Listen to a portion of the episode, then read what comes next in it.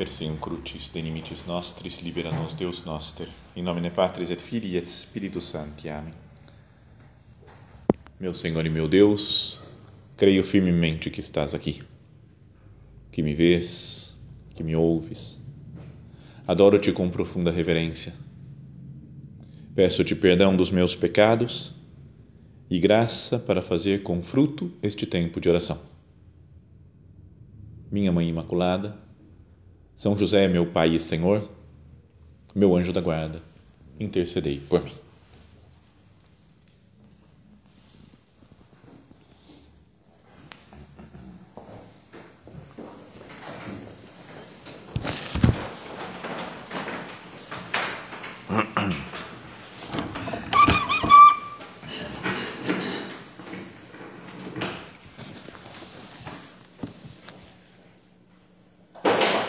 Capítulo 25 do Evangelho de São Mateus, diz Jesus, né, quando o Filho do Homem voltar na sua glória e todos os anjos com ele, sentar-se-á no seu trono glorioso. Todas as nações se reunirão diante dele e ele separará uns dos outros, como o pastor separa as ovelhas dos cabritos. Assim começa né, a descrição desse momento especial né, do juízo final, quando Jesus vai voltar na sua glória e todos os anjos com ele. E então, diante dos olhos desse Senhor, do Filho do Homem, vão ficar claras todas as coisas. O que é o certo, o que é o errado. Ele vai separar né, as ovelhas dos cabritos, os bons, né, os justos, daqueles que são maus Imagino assim como no começo da criação né, se fala que Deus foi separando as coisas. Deus disse: faça-se a luz, e a luz se fez, e Deus separou a luz das trevas. E depois fala que Deus nas águas, tinha as águas superiores, as águas inferiores, Deus separou as duas também. Para ir criando, Deus vai separando o que Ele quer que permaneça para a criação e o que é entre aspas, vai a não criação, né, o que está longe do plano de Deus. Assim também na criação da Jerusalém celeste, na nova vida que nós vamos ter com Deus, novo, novo céu e nova terra, Deus vai separar as coisas também. Pensemos que no dia do juízo final e também do nosso juízo particular, nós vamos estar cara a cara com Cristo. Ele é o o Rei dos Reis, o Senhor dos Senhores, e Ele é a própria verdade.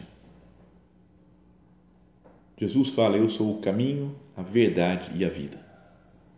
E no olhar de Jesus, no dia do juízo, vamos perceber isso, né, que Ele é a verdade. Imagina, às vezes gosto de imaginar Jesus olhando para nós. Né? Como fica impossível de mentir, de enganar,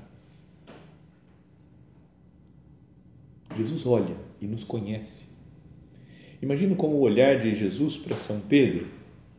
Lembra que fala o Evangelho de São Lucas que Jesus talvez estivesse passando né, de um lugar para outro quando já estava nas mãos dos sumos sacerdotes. São Pedro nega Cristo três vezes e de repente Jesus passa e fixa os olhos em Pedro e ele cai em si Imagina o que é Jesus fixando os olhos, olhando para nós. Que nós, nessa meditação agora, já nos sintamos assim, olhados por Cristo. Como Ele vai nos olhar um dia, no dia do nosso juízo, e que vai ficar tudo claro. Por que não adiantar já e, e que fique tudo claro né, na nossa vida agora, junto para Deus? Acho que vai ser impossível. Né? Imagina se a gente tenta esconder alguma coisa de Jesus, se a gente tenta se explicar lá no dia do juízo. Não, não, peraí, Jesus, não, é, não foi bem assim. Deixa eu te explicar para. E Jesus só olhando, ele não precisa falar nada. Ele olha e está tudo claro, está tudo certo. Aqui nós escondemos algumas coisas, não? É, tem coisa que fala, não contei para ninguém isso daqui, uma coisa, deixa, deixa. Às vezes nos escondemos, né? não damos a cara por Deus, ou não assumimos uma coisa que nós fizemos ou que deixamos de fazer. falamos as coisas mais ou menos. Não é? A gente fala um negócio, parece que não sei que, meio para enrolar, para enganar às vezes as outras pessoas, para não tomar bronca, para ficar bem. Temos algumas intenções que nós não revelamos plenamente e às vezes nem para nós mesmos, né? a gente não sabe exatamente por que, que a gente fez aquilo. É difícil para falar, por que, que eu tomei essa atitude? Né? Tem coisas misteriosas mesmo dentro de nós. E o juízo de Deus é a verdade clara, aberta. Que nós, podemos dizer, não sei se pode falar assim, mas que nos acostumemos já né, com o juízo, vivendo na verdade. Que é sendo sincero né, com os outros, né, com, na direção espiritual, com Deus, conosco mesmo, essas coisas que a gente já ouviu em tantas outras palestras. Né? Mas amando a verdade. Jesus é a verdade e o demônio é mentiroso desde o princípio, mentiroso e pai da mentira. Eu de que lado que eu quero ficar? Do lado desse Deus sapientíssimo, que sabe todas as coisas e que olha para mim agora? Ou do lado do pai da mentira, que engana, que tenta ficar bem, Vamos voltar a pensar nisso daqui, né? Que Jesus vem e separa. Todas as nações se reunirão diante dele e ele separará uns dos outros, como o pastor separa as ovelhas dos cabritos. Isso também faz lembrar um outro momento em que Jesus fala, né, uma outra parábola, que ele fala disso de separar. Ele fala: o reino dos céus é ainda como uma rede lançada ao mar e que pegou peixes de todo tipo quando ficou cheia, os pescadores puxaram a rede para a praia. Sentaram-se, recolheram os peixes bons em cestos e jogaram fora os que não prestavam. É a parábola e depois ele explica o sentido da parábola. Diz: Assim acontecerá no fim do mundo. Os anjos virão para separar os maus dos justos e lançarão os maus na fornalha de fogo, e aí haverá choro e ranger de dentes. Os anjos virão et separabunt malos de medio justor. Conhecido aquele sermão do famoso Padre Vieira, pregando para os reis né, de Portugal, né, do Brasil, andava entre Portugal e Brasil pregando e era um grande orador e talvez na época que a gente estudava na escola, lembra? Antigamente, pelo menos, se falava né, do Padre Vieira. Agora parece que alunos atuais você fala para nunca ouviu falar. Né? Mas na nossa época a gente, bom, é, na minha época e de algumas daqui, é, falavam, né, tinha, tinha que estudar coisa de literatura, Padre Vieira. Mas eu não gostava nada, falava, ah, tá louco. Mas agora, depois de um tempo, você vai, como falava bem. E descrevendo essa cena do juízo final, ele fala assim: presente, enfim no vale, todo o gênero humano, correr-se-ão as cortinas do céu e aparecerá o Supremo Juiz sobre um trono de resplandecentes nuvens, acompanhado de todas as hierarquias dos anjos e muito mais da sua própria majestade. Vamos imaginar então agora como se fosse o dia do juízo. Que nós estivéssemos lá, já antecipando esse momento, contemplando nosso Senhor que vem com toda a sua glória e com todas as hierarquias dos anjos. A primeira coisa que fará será mandar apartar os maus dos bons. E os ministros desta execução serão os anjos. Exibunt angeli et separabunt malos de medio justorum. Para se entender melhor esta separação, havemos de supor com o profeta Zacarias que antes dela não hão de estar os homens ali juntos confusamente, mas, para maior grandeza e distinção do ato, hão de estar repartidos todos por seus estados. Essa é uma teoria aí do Padre Vieira. Imagina, cada grupo de pessoas está lá já separado entre eles, grupinhos para que, que para facilitar, entre aspas, a separação final.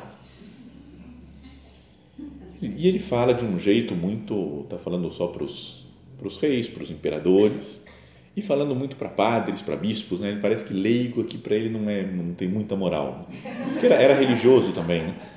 E tinha uma visão assim.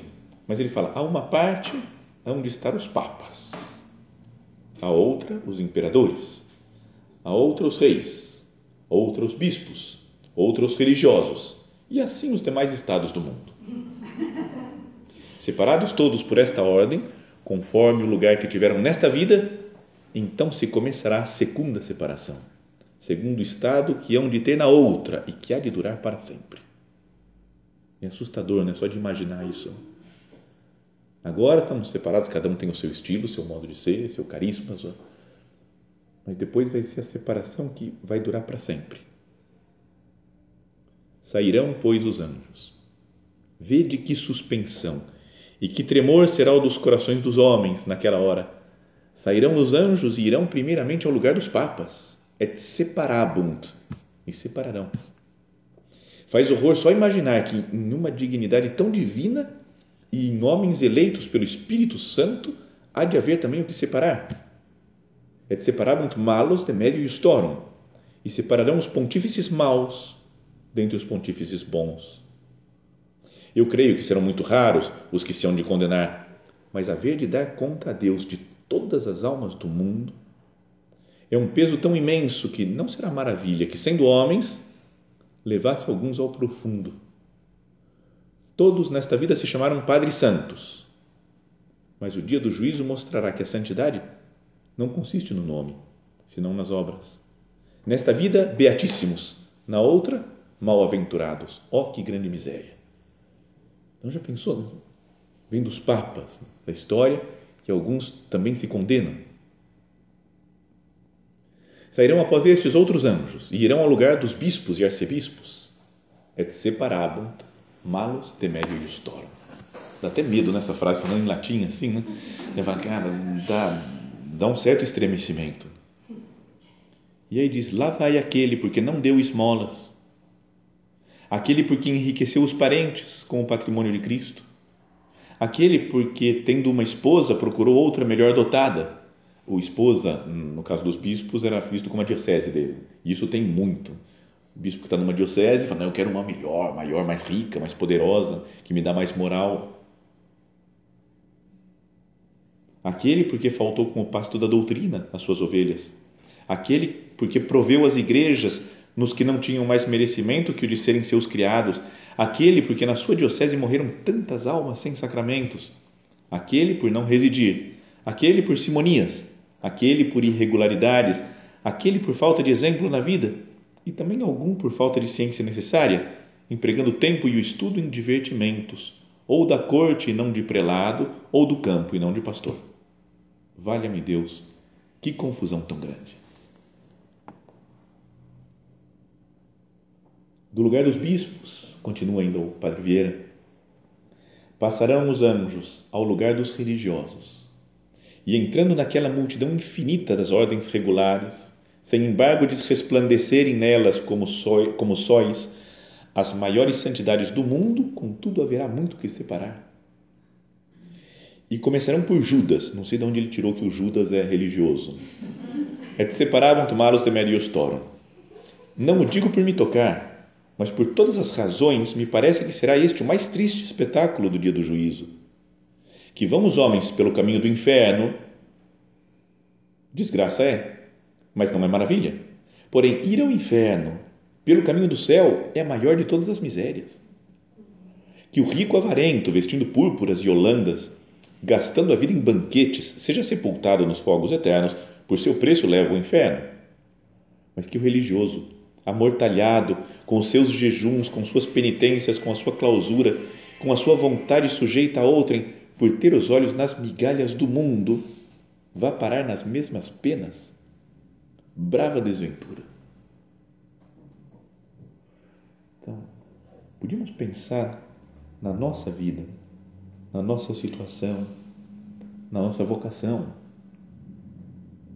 Já pensou? Tem um lugarzinho separado para as pessoas do Opus Dei, de todos os tempos lá, no dia do juízo. E vem os, san, os anjos, é separado, malos de médio e toram. Não é de assustar isso? Ele falou, pô, vamos todo mundo, né? Vamos salvar, vamos todo mundo para o céu. Eu já pensou, será que eu estou correspondendo às graças que Deus me dá?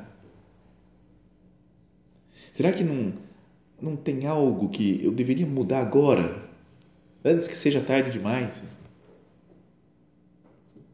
Ao me encontrar com esse Jesus no céu, no, no dia do juízo, né? que Ele é a verdade.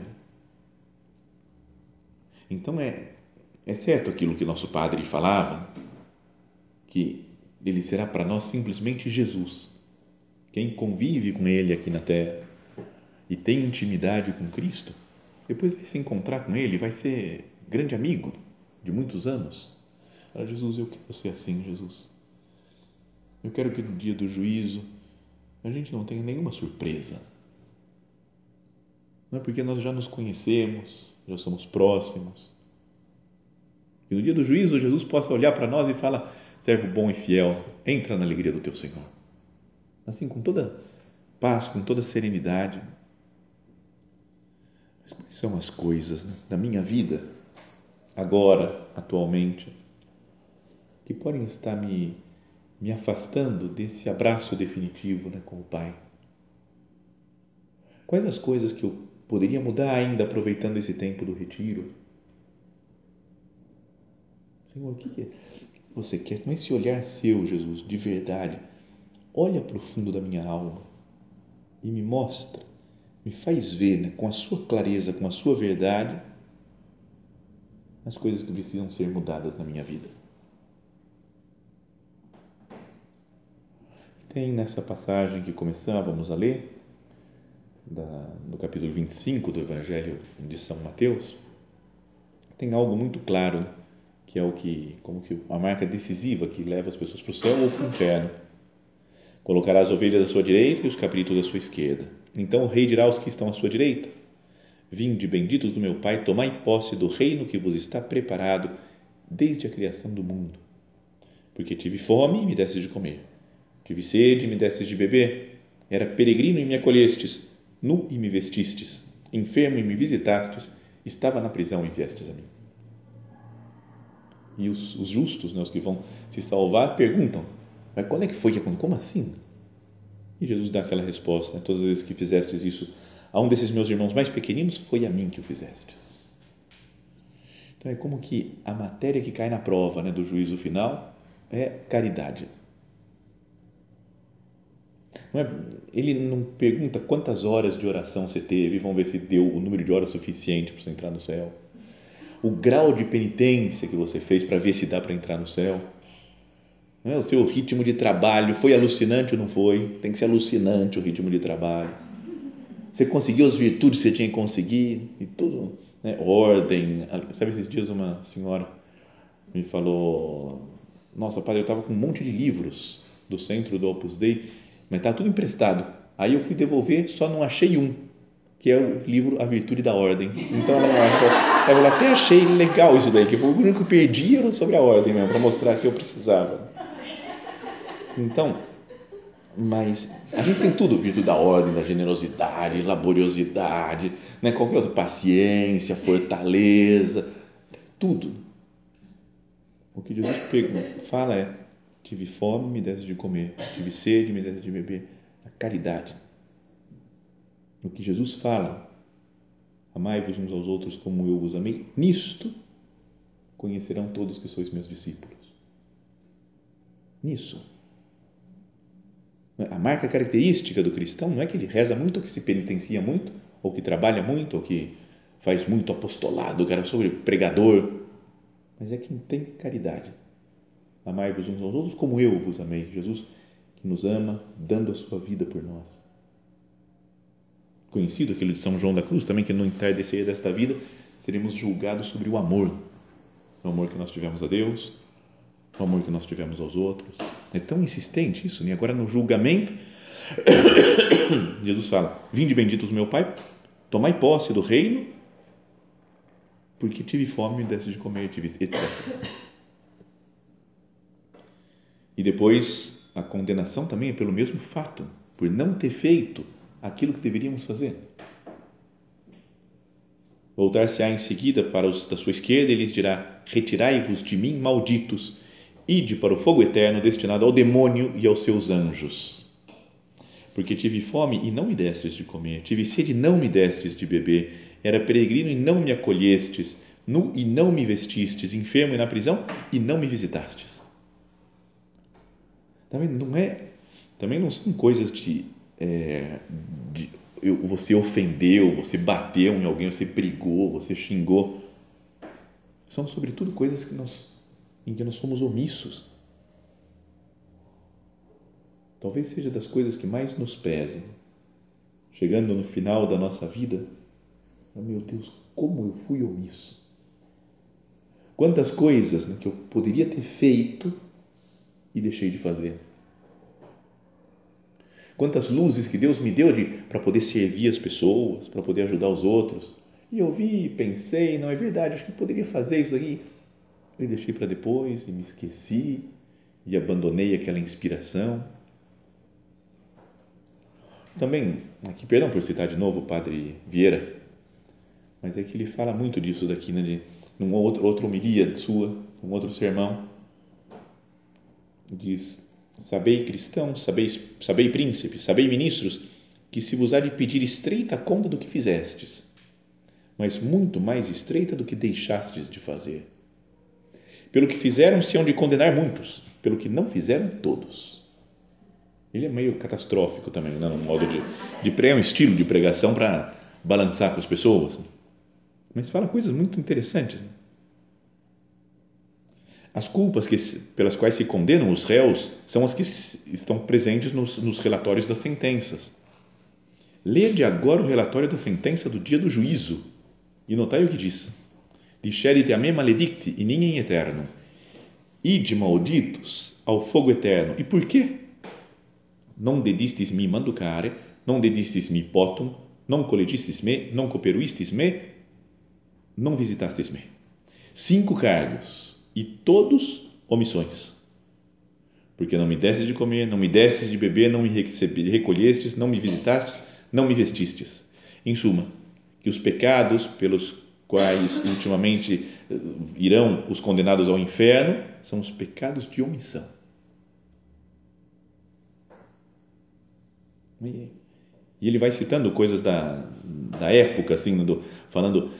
É, primeiro, bom, perdão, Primeiro ele fala, por uma omissão, perde-se uma inspiração. Porque a gente não falou, não ajudou uma pessoa, não falou a palavra de Deus para ele, perdeu a inspiração. Por uma inspiração, perde-se um auxílio. Sem inspiração, a pessoa não busca um auxílio. Por um auxílio, perde-se uma contrição. Por uma contrição, perde-se uma alma. Dai conta a Deus de uma alma por uma omissão. Desçamos exemplos mais públicos. Por uma omissão perde-se uma maré. Por uma maré perde-se uma viagem. Por uma viagem perde-se uma armada. Por uma armada perde-se um estado. Dai conta a Deus de uma Índia, dai conta a Deus de um Brasil por uma omissão. A omissão é o pecado que se faz não fazendo. Pecado que nunca é má obra e algumas vezes pode ser obra boa. Ainda os muito escrupulosos vivem muito arriscados neste pecado. E aí fala do profeta Elias. Lembra a história do profeta Elias? Tem um, um momento da sua vida que ele faz aquele milagre espetacular né, que Deus faz por ele contra os 450 sacerdotes de Baal. Aí ele falou: Vamos fazer uma, uma, uma aposta aqui, né? parece um estímulo mágica, parece, né, que fez o Elias. E falou: Vamos colocar um, um boi aqui em cima do altar, mas não colocamos fogo e pedimos que Deus mande fogo do céu. E aí eles e Elias fala para os 450 sacerdotes: pode começar vocês. E eles ficam lá pulando, cantando, rezando, se cortando, fazendo penitência, e nada de vir fogo do céu. E o Elias, que não era uma flor de bondade, ele começava a tirar sarro deles ainda. E o Deus de vocês, Baal, deve estar dormindo. Fala mais alto. Ou ele deve estar com muito compromisso, não dá para atender vocês. Enquanto eles, depois de um tempão, não conseguiram fazer chover fogo do céu. E depois Elias falou: É minha vez agora. E fala: Meu Deus, mostra quem é você. Mais ou menos super simples a oração. E, e desce um fogo do céu, queima tudo, queima a oferenda, queima o altar, queima as pedras que estavam. É uma coisa tremenda. Então ele ficou com toda a glória que venceu os 450 sacerdotes do Baal. E aí ele falou: E agora eu vou passar fio de espada. E matou, cortou a cabeça de 450 pessoas. É meio. tudo muito violento, né? às vezes na Sagrada Escritura. E então a Jezabel, a mulher mais má da história da humanidade, que era esposa do Acabe naquela época, ela fala: Eu vou fazer com Elias até amanhã o que ele fez com os meus sacerdotes de Baal. Então, ele que acabou de matar 450 homens, fica desesperado, porque a mulher está correndo atrás dele. Então ele foge. Foge e vai embora, né? Fica, fala que teve que correr 40 dias e 40 noites até o Horeb, a montanha de Deus. E lá ele ficou. E ficou rezando, fazendo penitência. Sabe aquela coisa boa, bonita, né, de oração lá no, no alto da montanha? E aí então Deus passou na brisa suave. Lembra? A gente achou super bonita essa passagem. Que veio terremoto, veio furacão, veio fogo. E falou: Deus não estava nessas coisas. Então Deus passou numa brisa suave. E aí ele cobriu a cabeça. E Deus fala na brisa suave. A gente gosta disso daí. Né? Mas o que a brisa suave falou não era coisa muito tranquila para ele, não. Falou: Elias, o que, você está fazendo aqui, meu filho? Não, é, não são palavras textuais, não é? Fala, cara, o que, que você está fazendo? Ele falou: Eu estou aqui rezando, me penitenciando. E, e Deus falou para ele: falou para ele, sai daí e você é profeta. Eu te fiz profeta do meu povo. Volta para o povo e vai pregar. E consegue um outro para te substituir, o profeta Eliseu, e vai fazer isso e vai fazer aquilo. Sai dessa tua vida, né, no seu cantinho, rezando e se penitenciando. E ele estava fazendo uma coisa boa, mas era pior do que estar pregando e fazendo caridade. Não é? A gente sabe que não está, às vezes, no nosso canto, no nosso mundo, talvez muito preocupados com a nossa santidade, com caprichar mesmo na minha santidade. Eu vou fazer isso, vou fazer aquilo para ficar super perfeito. E esqueço, não olho para as outras pessoas, sou omisso nas coisas de caridade Imaginemos, né? Assim, estamos no dia do juízo, diante do Senhor, e falamos, meu Deus, mas eu rezei tanto, eu fiz tantas penitências, eu fiz isso, eu fiz aquilo. E Jesus só olhando para nós e falando, você não me serviu, você não, não me ajudou quando eu precisava, você foi omisso. Perdão, Senhor, pelas minhas omissões, perdão pela minha falta de caridade Perdão pelas vezes que eu estou focado tanto em mim, nas minhas coisas, até nessa preocupação com a minha santidade pessoal, que acabo esquecendo de Deus, esquecendo dos meus irmãos, das minhas irmãs. Que seja algo bom assim para nós, né? Voltar a meditar sempre né? no juízo. Né? Estou sempre diante do olhar de Deus, que é um olhar de verdade sobre a verdade Pensamos a Nossa Senhora, né, que ela nos ajude a superar o juízo, o dia do juízo, que vai ser um, um se encontrar com Deus, um procurar já nessa vida imitar Cristo, ser outro Cristo. Lembro uma vez, acho que já contei isso também, era de uma senhora que falava comigo uma vez numa igreja que eu atendia e que e ela era super inteligente, né? era uma cabeça meio meio fora do normal. E ela estava fazendo teses de doutorado e não sei o que e tal, e se convertendo para a igreja. E foi e ela fazia umas perguntas umas coisas que eram meio complicadas. Ela fez uma vez ela falou é, tudo bem eu acho que como fala a mesma igreja a tradição o discípulo amado de Jesus é o São João né o evangelista é isso daí que a tradição diz mas não pode ser outra pessoa não pode ser a Maria Madalena por exemplo por que que não pode o que que na Bíblia prova que não é a Maria Madalena o discípulo amado eu falei, não sei, me dá um tempo para eu estudar. Vou estudar essa semana, semana que vem eu volto, aparece aí. Então eu voltei, peguei uma passagem da Bíblia com outra, liguei, fiz um monte de coisa e cheguei à conclusão que não dava, que estava em dois lugares ao mesmo tempo, não sei o que, beleza, não dá para ser Maria Madalena. E fui feliz falar da minha explicação para ela. Cheguei e falei, ah, não dá para ser por causa disso. Ela falou, não, não, não, não. Eu fui ler a Bíblia no original, em grego, o termo que usa não pode ser para mulher, é só para homem, então não pode ser Maria Madalena. Falei, valeu, beleza. Aí uma hora ela estava falando da vida espiritual dela, falando, depois da comunhão, eu rezo aquela oração do Papa, acho que no Papa Clemente, acho que era, Eu falei, qual que é a oração que é? E ela falou, é aquela, e começou a repetir, mas devagarzinho, assim, ó. Então, ela falou, desculpa porque eu estou falando devagarzinho, é que eu rezo normalmente em latim, eu estou traduzindo agora. Falei, ah, para com isso. Sabe de... Então, ela tinha uma cabeça meio, meio diferente, assim. E aí ela falou, eu tive uma luz de Deus, acho, padre, que é aquele negócio que Jesus fala da porta estreita, a gente fica com medo, né? Esforçai-vos por entrar pela porta estreita. A porta é estreita porque ela tem o formato de Cristo. Não é retangular, é o formato de Jesus. Então, só quando a gente se identifica com Jesus é que a gente entra na porta, encaixa, passa e consegue chegar no céu. Legal, né? Como imagem assim. Que Nossa Senhora, então, nos ajude a ter esse formato de Cristo. Eu quero ser outro Cristo, amar as pessoas como Cristo amou, ter o coração de Jesus. Que Maria Santíssima nos identifique com esse Filho que nasceu das suas entranhas, que nós também sejamos outro Cristo.